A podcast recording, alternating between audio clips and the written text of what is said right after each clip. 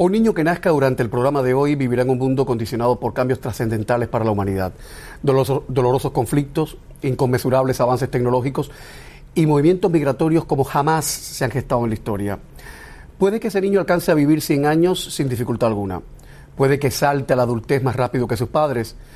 Tal vez ni siquiera piense en casarse. Entender lo que sucede a su alrededor puede que le resulte innecesario. ¿Acaso se manifieste como un sujeto individualista y dependiente? O todo lo contrario.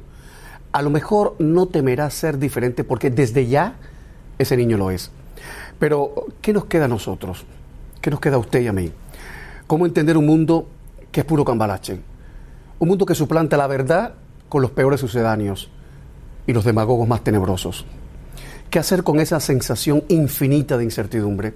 Leopoldo Martínez Nucete, abogado, escritor, político venezolano, miembro del Comité Nacional del Partido Demócrata de Estados Unidos, es un hombre al que parece preocuparle tanto eso que la gente llama, y él mismo llama, el estado de las cosas, que ha publicado un libro para intentar responder a ciertas preguntas que deberíamos hacernos alguna vez si no viviésemos asidos al teléfono celular. El libro se llama 94 paradojas para pensar el siglo XXI. No creo que a partir de ahora este programa resulte muy reconfortante que digamos, pero muchos de ustedes, muchos de los que están viéndolo, han apostado por un mundo como este y así no van las cosas. Un mundo en el que prima sobre todo el principio de la incertidumbre, esa idea de los físicos cuánticos de que algo se desmadra cuando parecía sólido e imperturbable y de que no valen para nada las certezas inamovibles porque no se puede, por listo que uno sea, medir con una precisión absoluta el valor y el movimiento de una partícula.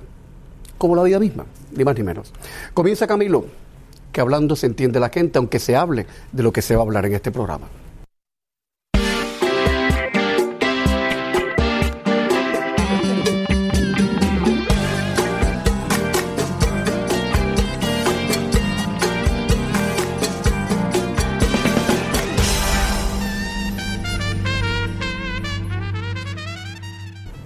Leopoldo Martínez Nucete, bienvenido, ¿cómo estás? Gracias, Camilo. Un inmenso placer, como siempre. Por favor.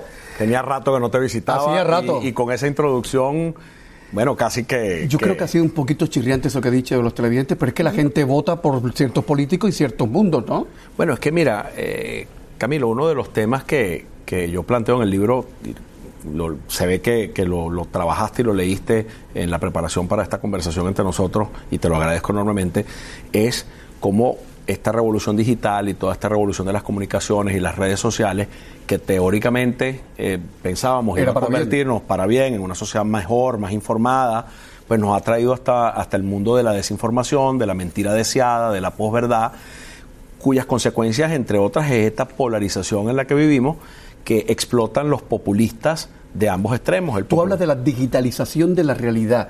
Yo nunca había pensado en esos términos, o sea, la realidad se ha digitalizado. Bueno, mira cómo de pronto nosotros luchamos por tener a nuestros hijos sentados en la mesa o en la casa conversando con uno en lugar de en una realidad que está ocurriendo en su dispositivo móvil. Y todavía no hemos logrado medir las consecuencias que eso va a tener en el aprendizaje, en el comportamiento, en la atención y en la capacidad de relación del ser humano. Por eso eh, eh, el libro, y, y- y te subrayo esto, yo lo titulé expresamente 94 paradojas para pensar el siglo XXI, porque algo que nos está pasando como sociedad es que hemos dejado de pensar, hemos dejado de conversar, hemos dejado de escucharnos, de apreciar lo que el otro tiene que decir y el por qué lo está diciendo, entender que la ciencia, la razón, las pruebas, los elementos fácticos, la estadística, tienen que tener un peso a la hora de hacer una discusión Siempre sobre cualquier tema y siempre lo tuvieron. Y resulta que ahora, pues, no importa, no importan los hechos, no importa la ciencia. No, y todo se, todo se relativiza. y se reduce a 140 Sí, sí, caracteres sí, sí, y se distribuye y se comenta. Cuando cuando seguramente tú comenzaste eh, eh, tu carrera exitosa como periodista y, y- y- yo como articulista eh, de opinión en, en medios convencionales, en periódicos, bueno, publicar un artículo, una columna, pasaba por unos procesos de verificación, de edición, en donde no había una cifra, no había un contenido, no había una afirmación que uno le atribuyera a alguien o a una institución que no viniera exacto. acompañada con sus citas. Si se trataba de un reportaje de investigación, hasta abogados en el, en el salón discutiendo si eso se podía publicar o no. Hoy día, una mentira se convierte en algo que se repite y se repite y en este mundo del algoritmo y, de la burbuja en que la termina creyendo. Y la cree. Bueno, debo decir, en descargo de esta casa, que las columnas de opinión con las que comienza este programa soportan una criba que llega a desesperar al más curtido. Y hay columnas de opinión incluso que no salen. Ahora mismo, mientras se está haciendo este programa, hay un artículo mío sobre la guerra de Angola que todavía está en veremos, no sé si va a salir porque están verificando cifras. Todas las cifras. Pero me parece bien. Pero mira, eh, y como debe ser, y el esfuerzo que tú haces para, para colocar esa opinión y ese razonamiento ante tu audiencia y promover una conversación inteligente sobre un tema, sea histórico, sea de actualidad, sea de políticas públicas, es descalificado por el hombre que hoy gobierna los Estados Unidos, el país ah, con el poder que tiene los Estados Unidos, pero es despachado con la ligereza de, que, de, que, de que todo lo que se dice de la prensa hoy día lo hace a uno pensar en las consecuencias políticas de todo esto. Y vuelvo al punto de origen. Esto era supuestamente para tener una sociedad mejor informada. Entonces, ahí está la paradoja. Cosas que tienen un, nos traen mucho bienestar, porque no quiero decir que todo esto de las redes sociales y todo lo que está aconteciendo es malo per se, no. Pero la sociedad todavía está haciendo la digestión con lo que esto supone y en ese proceso de digestión pues estamos un poco intoxicados y estamos un poco... Y cuidado no nos indigestemos. Y cuidado si no nos indigestemos. Te iba a preguntar, 94 paradojas para pensar el siglo XXI, que me parece un, título muy provocador. Eh, ¿Lo escribiste porque todavía crees que no todo está perdido? Sí, porque tengo mucha esperanza en que podemos rescatar la capacidad de conversar, la capacidad de entendernos, la capacidad de escucharnos, la capacidad de pensar en estos temas. Y fíjate que, que una de las cosas que, me sucedió cuando me propuse escribir este, este eh, empezar a escribir este proyecto que termina en el libro, pero que comienza con dos años de columnas de opinión, luego recopiladas y trabajadas y organizadas. inicialmente en el Nacional. en el Nacional y, luego en una serie de periódicos en Iberoamérica. Eh, esas columnas, eh, yo trabajé con un equipo de documentación porque precisamente quería esto que, conversábamos antes, afirmar sobre la base de muchos hechos, de muchos hallazgos, de mucha documentación creíble, todo lo que estábamos allí diciendo para promover una discusión basada en información confiable. Y me encontré con una paradoja en eso la cantidad de información, de investigación, de estadística, de, elementos comprobatorios de distintas cosas que nos están ocurriendo en el plano social, económico, político, ambiental, que han construido, elaborado, sistematizado los organismos multilaterales. Es impresionante. Pero las gavetas en las que están metidos todos esos estudios, Camilo, todos esos trabajos, donde se ha convocado y se ha invertido en el talento más calificado que conocemos en universidades, institutos tecnológicos, eh, grupos científicos, a los que se les dijo, estudieme este problema. Todo ese volumen de trabajo termina metido en una gaveta y nadie le presta atención. Eso no tiene perdón de Dios. Y eso es una de las cosas más inadmisibles, porque este tema del cambio climático que yo creo que es uno de los problemas existenciales de este momento. Hay gente que tenía 20, 15 o 30 años diciendo tenemos que trabajar el problema de la sustentabilidad. Estamos incrementando los patrones de consumo, estamos creando una presión energética tremenda, eh, el tema de las emisiones eh, este, eh, nos está haciendo daño. Nadie lo escuchaba, pero eso está documentado allí desde hace 25, 30, 40 años. Entonces ahora tenemos que pegar la carrera para resolver un problema que debimos comenzar. Y que nos quedan 10 años, dicen los científicos. Y, yo no sé si son 10, 15 o 20. Yo igual, pero, lo que quede ya Pero lo, que te quiero decir es que esto se estaba hablando. Eh, eh, el tema de los movimientos migratorios y las, las, corrientes migratorias, el derecho del migrante, que yo creo que es uno de los grandes temas de este momento en este país, en Europa, eh, y, y, y irnos a las causas de origen de por qué esta migración, que tiene que ver con problemas climáticos, con problemas económicos, con problemas sociales, eso también viene documentado de hace años. Y la respuesta de, la sociedad políticamente hablando va a ser cuestionar al ser humano que, es migrante y, caracterizarlo como, como el enemigo de tu bienestar y que viene a quitarme mi trabajo y promover un, estado de división y zozobra o porque son pobres o porque tienen otro color de piel o otra religión. Y entonces explotar los instintos y sentimientos más bajos del Ahora, si esos migrantes llegaran con un Rolex y a bordo un Mercedes-Benz, alfombra roja. Ahora es curioso, es un libro que se basa o que descansa en torno a la figura de la paradoja eh, y es paradójico que los que de alguna manera han propiciado este estado de cosas jamás van a abrir un libro como el tuyo. Es otra paradoja. Y yo creo que una de las cosas que hay que, eh, y, aquí, aquí viene el elemento de esperanza eh, que, que, tiene uno cuando comienza en estas actividades, es apuntar hacia la nueva generación. O sea, yo creo que nosotros podemos rescatar, reivindicar algo que, bueno, era condición sine qua non para el ejercicio del liderazgo o, del, pretender influir en la sociedad o, de hablar de cualquier tema, que era la lectura.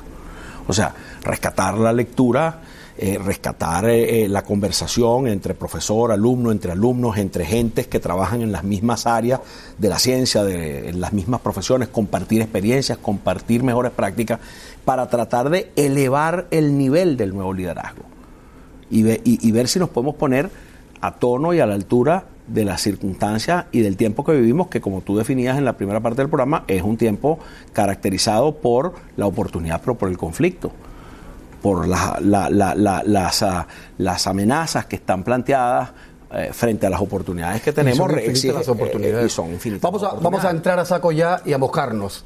¿Por qué la democracia está en crisis? Bueno, mira, en parte yo creo que tiene que ver con este fenómeno que hablábamos de, redes sociales que ha contribuido no solamente a la polarización y a la explotación desde los extremos, eh, eh, el extremo populista de derecha, que es el que estamos viviendo aquí en los Estados Unidos con, Donald Trump o en, el Reino Unido con, Boris Johnson o, otros líderes en Europa que todavía no han llegado al poder, pero que están intentando transitar por esa vereda, ¿no? por esa deriva del populismo de extrema derecha. Eh, está basado en un sentimiento de ansiedad social que explota todas estas cosas, estos miedos, estos sentimientos bajos de lo que hablábamos.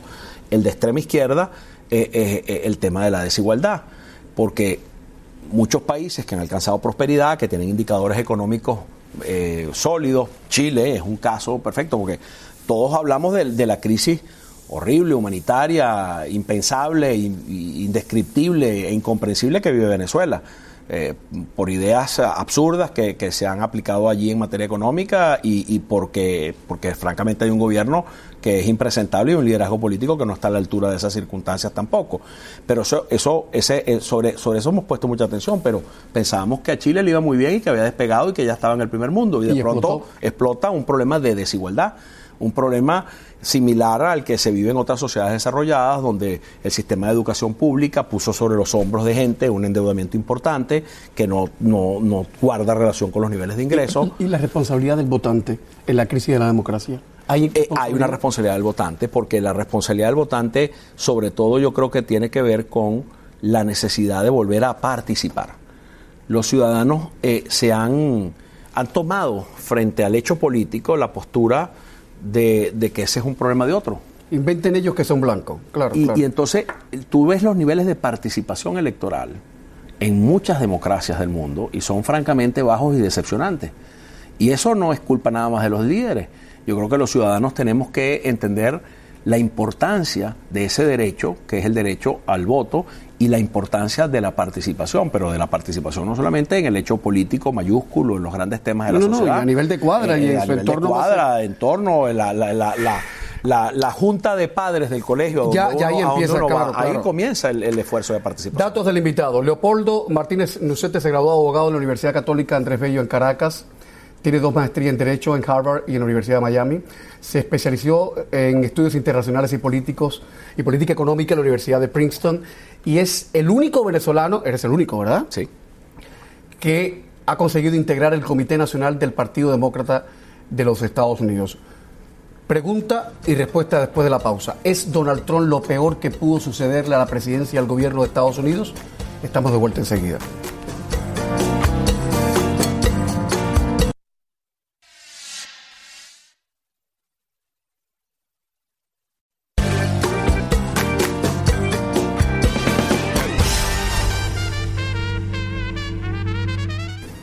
¿Es Donald Trump lo peor que pudo sucederle a la presidencia y al gobierno de los Estados Unidos?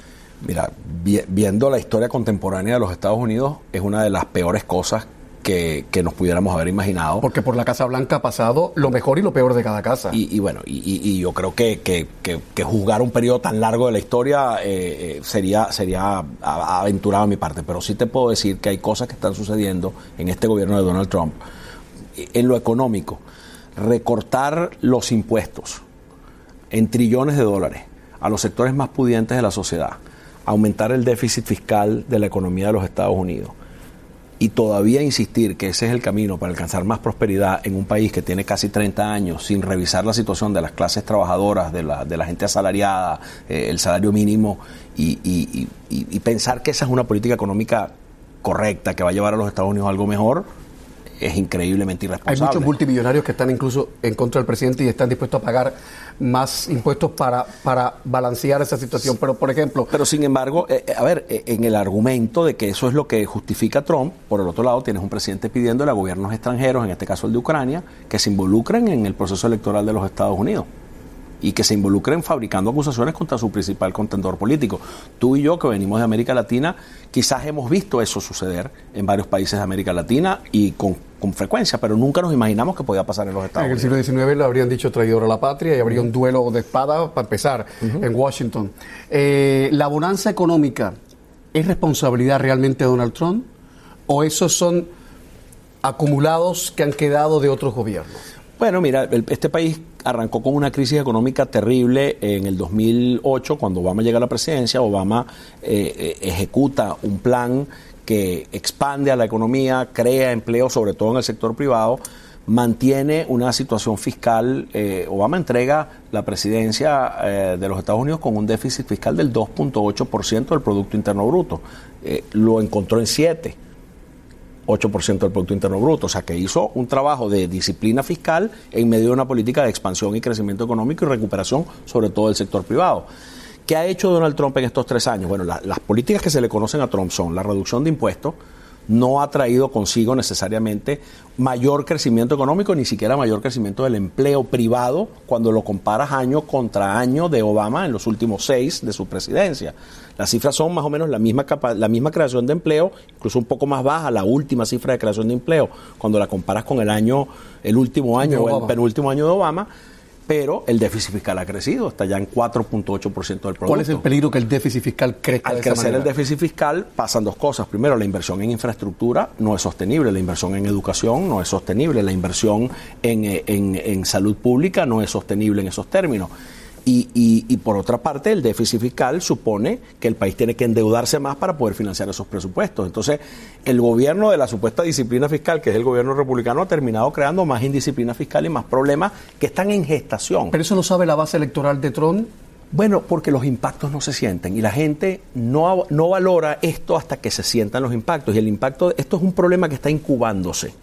Y, el problema y va, a reventar en algún momento. Tú has asegurado que la base electoral de Trump babea, esa es la palabra que tú has usado por, por su retórica. Pregunta incómoda.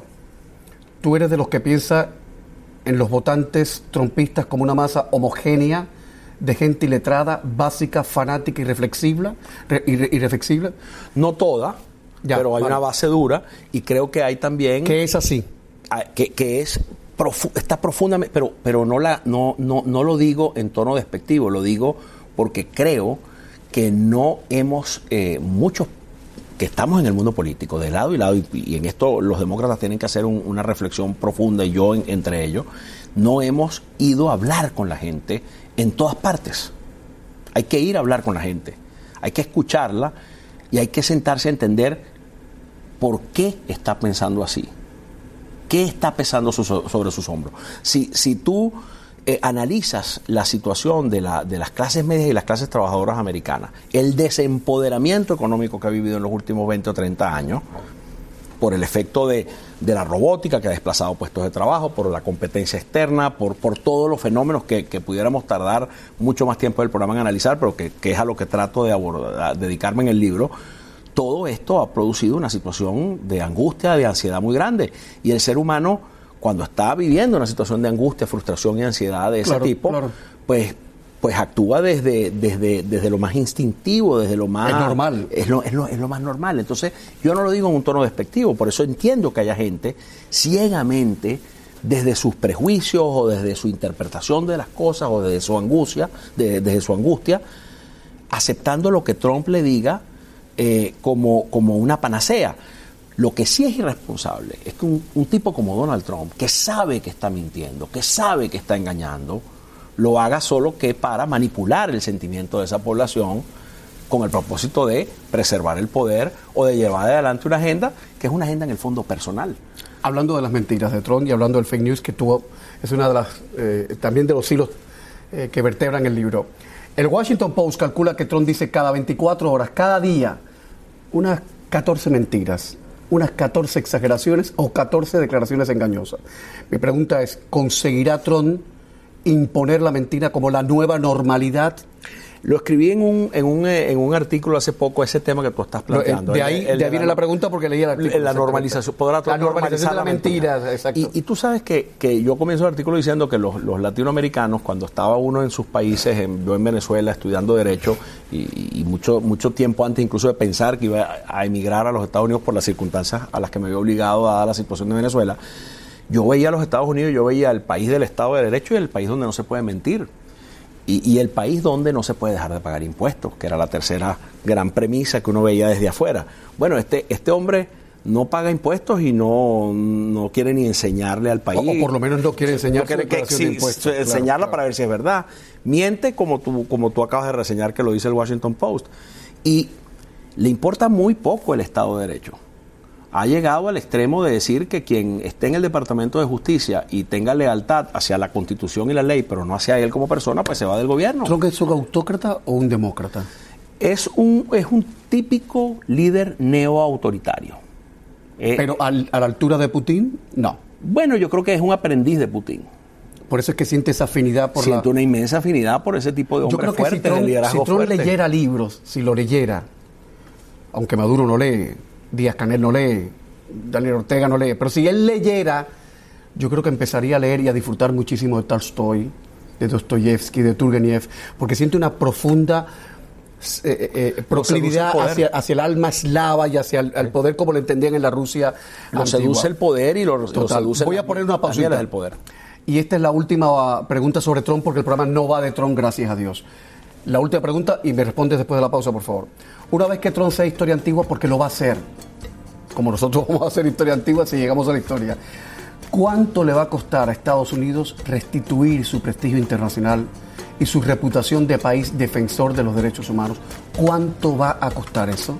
Estamos en 4 o 5 minutos de publicidad y estamos de vuelta.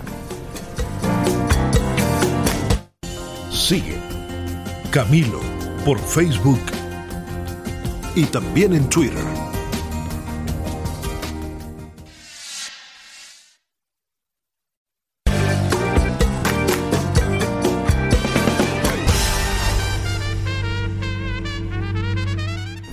La pregunta eh, que nos quedamos antes de ir a la pausa, ¿cuánto costará que eh, Estados Unidos pueda recuperar el prestigio perdido con estos años de trumpismo? Para, para responder esa pregunta, te voy a, colocar sobre, sobre esta mesa de conversación un hecho que yo creo eh, la sociedad estadounidense todavía no ha llegado a valorar toda la magnitud del daño que le causa al liderazgo de los Estados Unidos en materia de derechos humanos. Y me estoy refiriendo al hecho de la separación de familias en la frontera. Cuando una persona viene a pedir asilo, una madre con unos hijos, y es separada, o en cualquier otra circunstancia de migración, de su hijo, un menor de edad, y es colocado en dos procesos paralelos de detención y de, y de tramitación de la deportación, en donde todavía hay familias que no sabemos si se van a poder reencontrar, para persuadir a otros de que no vengan, está practicando la tortura, porque esa es una forma de tortura a esa madre y a ese niño, para ejecutar una política que, busca prevenir que otros vengan en búsqueda de ese refugio, escapando de circunstancias que ocurren en el Triángulo Norte de Centroamérica, en las cuales los Estados Unidos tienen una responsabilidad, porque la violencia de América Latina, de Centroamérica, de México, tiene que ver con la operación de los carteles y las mafias del narcotráfico, siendo este país el que consume principalmente esa droga. Un intercole, por lo. Si estuviéramos hablando de un barbecue, en un asado, en Miami, por ejemplo, una persona trompista te diría lo siguiente. Obama, tu presidente Obama tiene el récord de deportaciones. Era el deportador en jefe.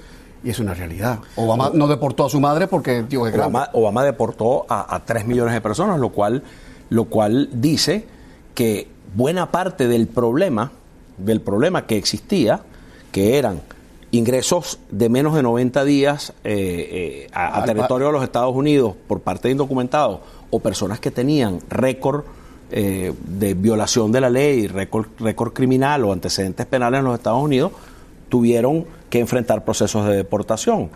Pero, pero, las redadas se incrementaron con, con, Obama. Pero además, como consecuencia de la negativa del Congreso a discutir una reforma migratoria. Pero por otro lado, no podemos desconocer que Obama toma, toma dos decisiones, DACA y DAPA. DACA es la decisión que le concede un escudo migratorio, una protección migratoria a, a, los jóvenes soñadores y DAPA es la que facilita la reunión familiar de ese núcleo alrededor del soñador o alrededor de la familia en donde había al menos un miembro del núcleo familiar con con ciudadanía. Porque en el drama migratorio de los Estados Unidos tenemos familias donde la mitad tiene ciudadanía y la otra parte no. Entonces, esa contradicción en la que se mueve y desarrolla el, gobierno de Obama es resultado de una legislación que tenemos 20 o 30 años urgidos de reformar. Pero que ninguno de los dos partidos, ninguno de los dos partidos agarra el, cascabel y, como, la reforma de se salud lo pone también, como la reforma, de, salud, la reforma de salud. Entonces son temas pendientes que no se resuelven, entre otras cosas, por la polarización que se promueve y que se va con ellos. Pero el daño que significa la separación de familia es terrible en términos de imagen. Y luego otra cosa que El tema de los aliados. El, eh, el, tema de los aliados.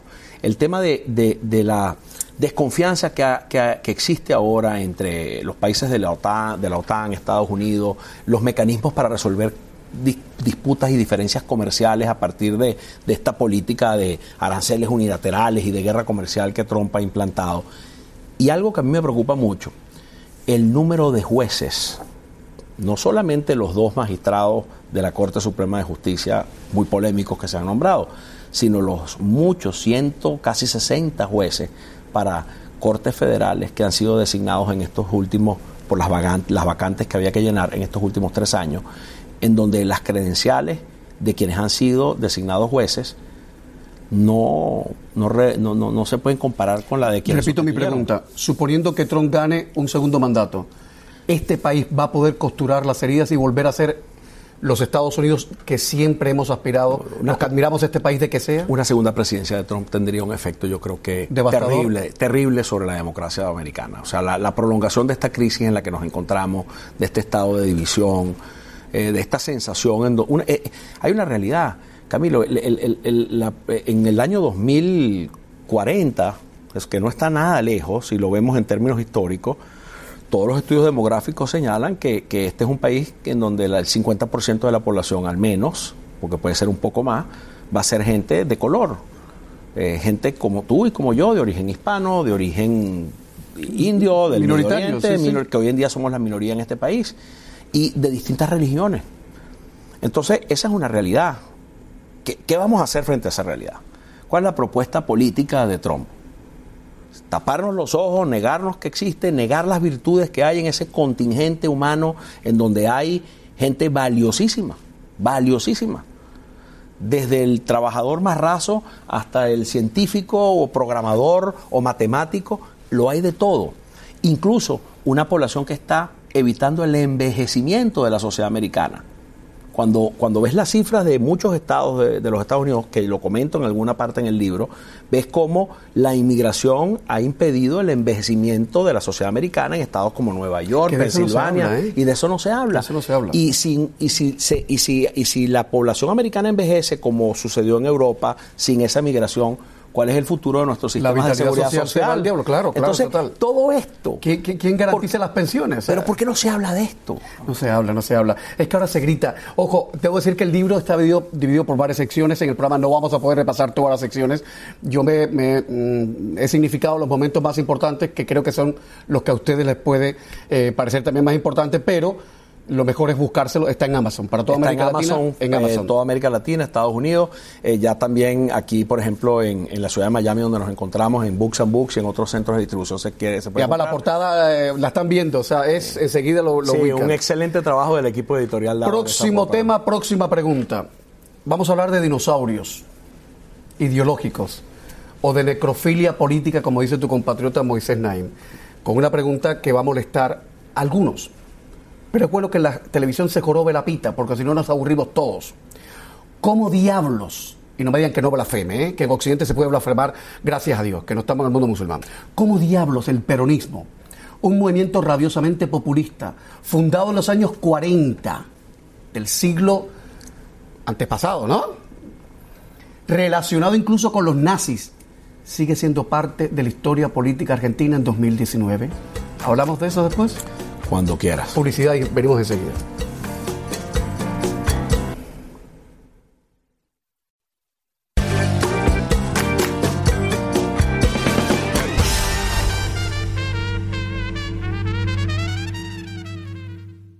Cuatro paradojas. para pensar el siglo XXI. Reitero, el título es muy provocador porque es un hombre que se atreve a repensar el siglo XXI que va a una velocidad que no nos deja, no ya vivir, pensar ya es mucho.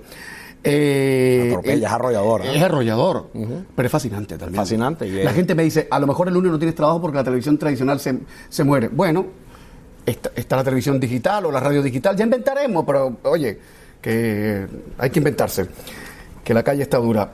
El peronismo, no entiendo cómo el peronismo, casi 100 años después de creado, todavía tiene la fuerza que tiene y con una persona como doña Cristina Fernández, que es, yo a veces me pregunto, la señora, lo digo con todo respeto, ¿la señora está en sus cabales?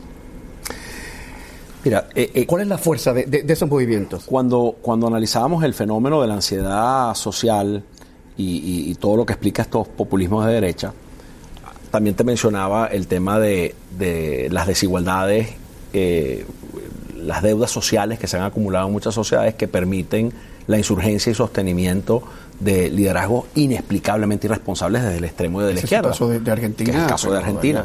Y, a ver, e, es insólito que esto esté ocurriendo en Argentina, que Argentina tenga que pasar por lo que va a pasar. Eh, eh, si, si este señor, eh, el presidente Fernández, no es capaz de de, entender que, tiene que deslastrarse, ¿verdad?, de, lo que es ese peso, ese fardo, ese fango en el que lo coloca el legado de los Kirchner, ¿no? Y que él diga, bueno, ya llegamos aquí, pero eh, ahora de, aquí en adelante yo soy el presidente y voy con una visión ecléctica, pragmática, diferente, nueva y voy a intentarlo. Si no lo hace y lo que tenemos es una repetición de lo que ya vivimos con marido y mujer en el poder en este caso. O con Macri también. O, con Macri también. Pero, Ojo, Macri no está libre de polvo y paja. Claro que no está libre de. Y ahí es donde te voy a la reflexión, porque tú me preguntas, ¿y por qué eso pasa? Pasa porque esa deuda social sigue sin respuesta. Claro. Entonces. Eh, claro, y, con hambre no se puede vivir, caramba, que no. Y, es muy sencillo decir, desde, desde, desde, desde un teclado, bueno, pero es que es irresponsable ese populismo de izquierda sin aceptar que existe esa deuda social, que existe esa, esa desigualdad, que existe ese desequilibrio, que no se va a corregir exclusivamente que con la implementación de una política de mercado exitosa. Es necesario pensar cómo, ¿sí? Cada sociedad tiene que encontrar un cómo, porque no va a haber una fórmula igual para Argentina. Es inhumano negarlo, es verdad lo que tú dices. Pero no podemos negar que el problema está allí. Hablando como los locos, estamos hablando del peronismo y yo estaba pensando en Eva Perón.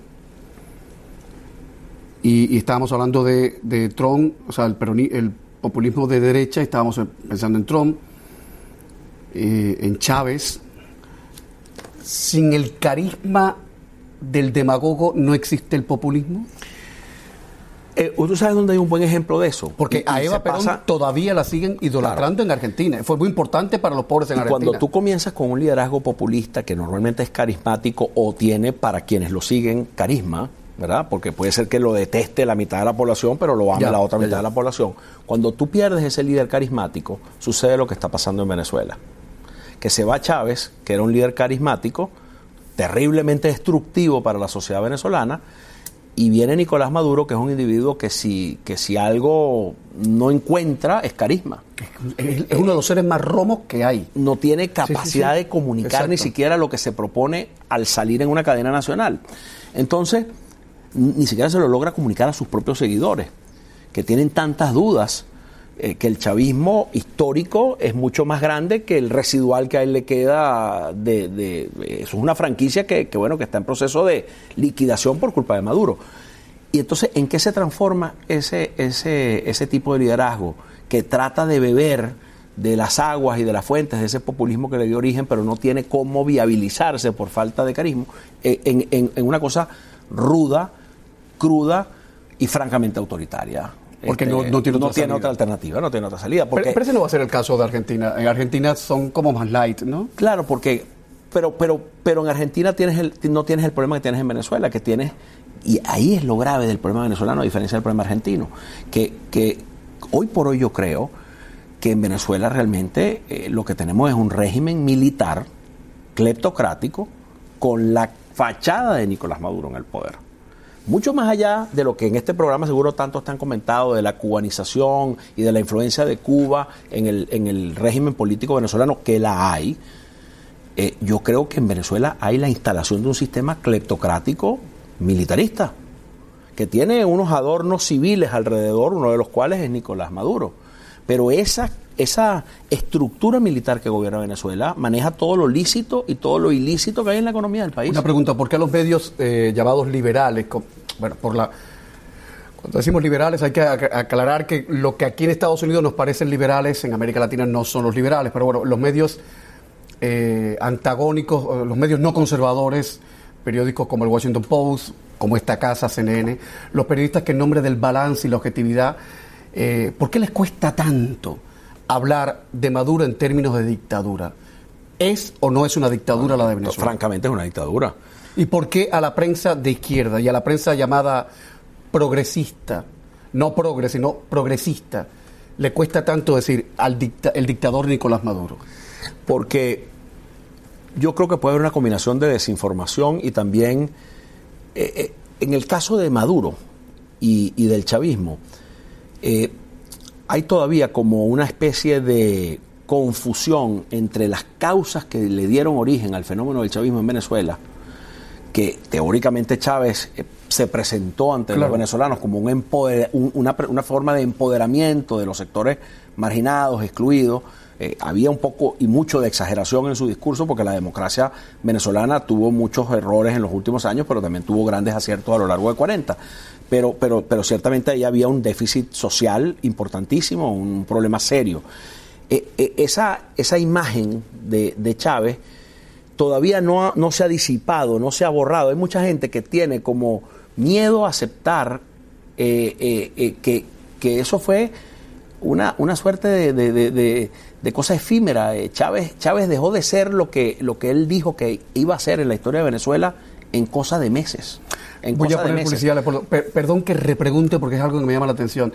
No deberíamos repensar el término dictadura porque cuando la gente dice el dictador Nicolás Maduro, salta algún periodista ultra eh, que quiere ir by the book, quiere ir ultra ortodoxo y dice eh, Maduro no es un dictador porque hay oposición hay prensa de oposición, la gente sale a la calle y protesta. O sea, porque las nuevas formas de dictadura confunden. Entonces podemos hablar de eso después, de las nuevas formas de dictadura. Y además una pregunta que le va a molestar muchísimo a tus compatriotas, a los venezolanos que están viendo el programa. Eso será después de la pausa. Sigue Camilo por Facebook y también en Twitter.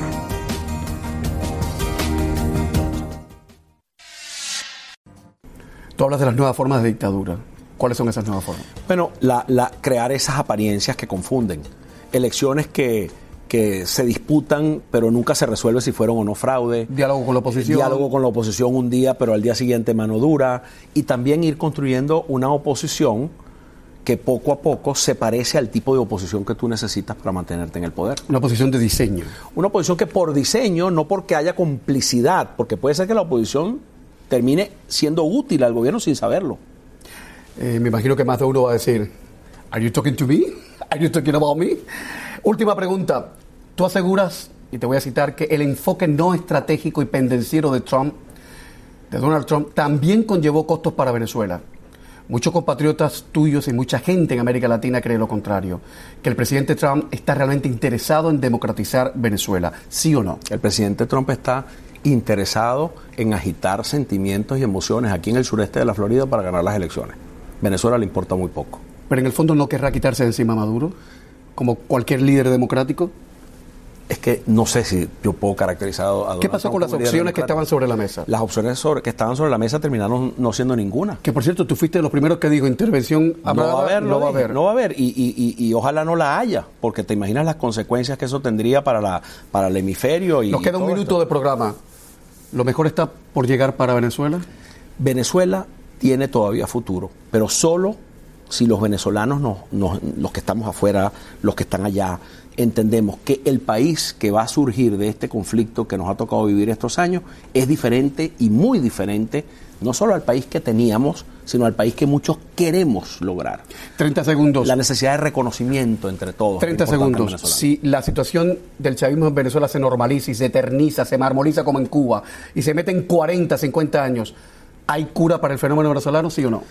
yo yo no, he querido todavía ni siquiera pensar en eso porque aspiro a que no ocurra. No aspiro a que no ocurra. Leopoldo, muchas gracias. Muchas gracias. Muchas gracias. Buenas noches, buena suerte y gracias por la confianza. Gracias. Chao.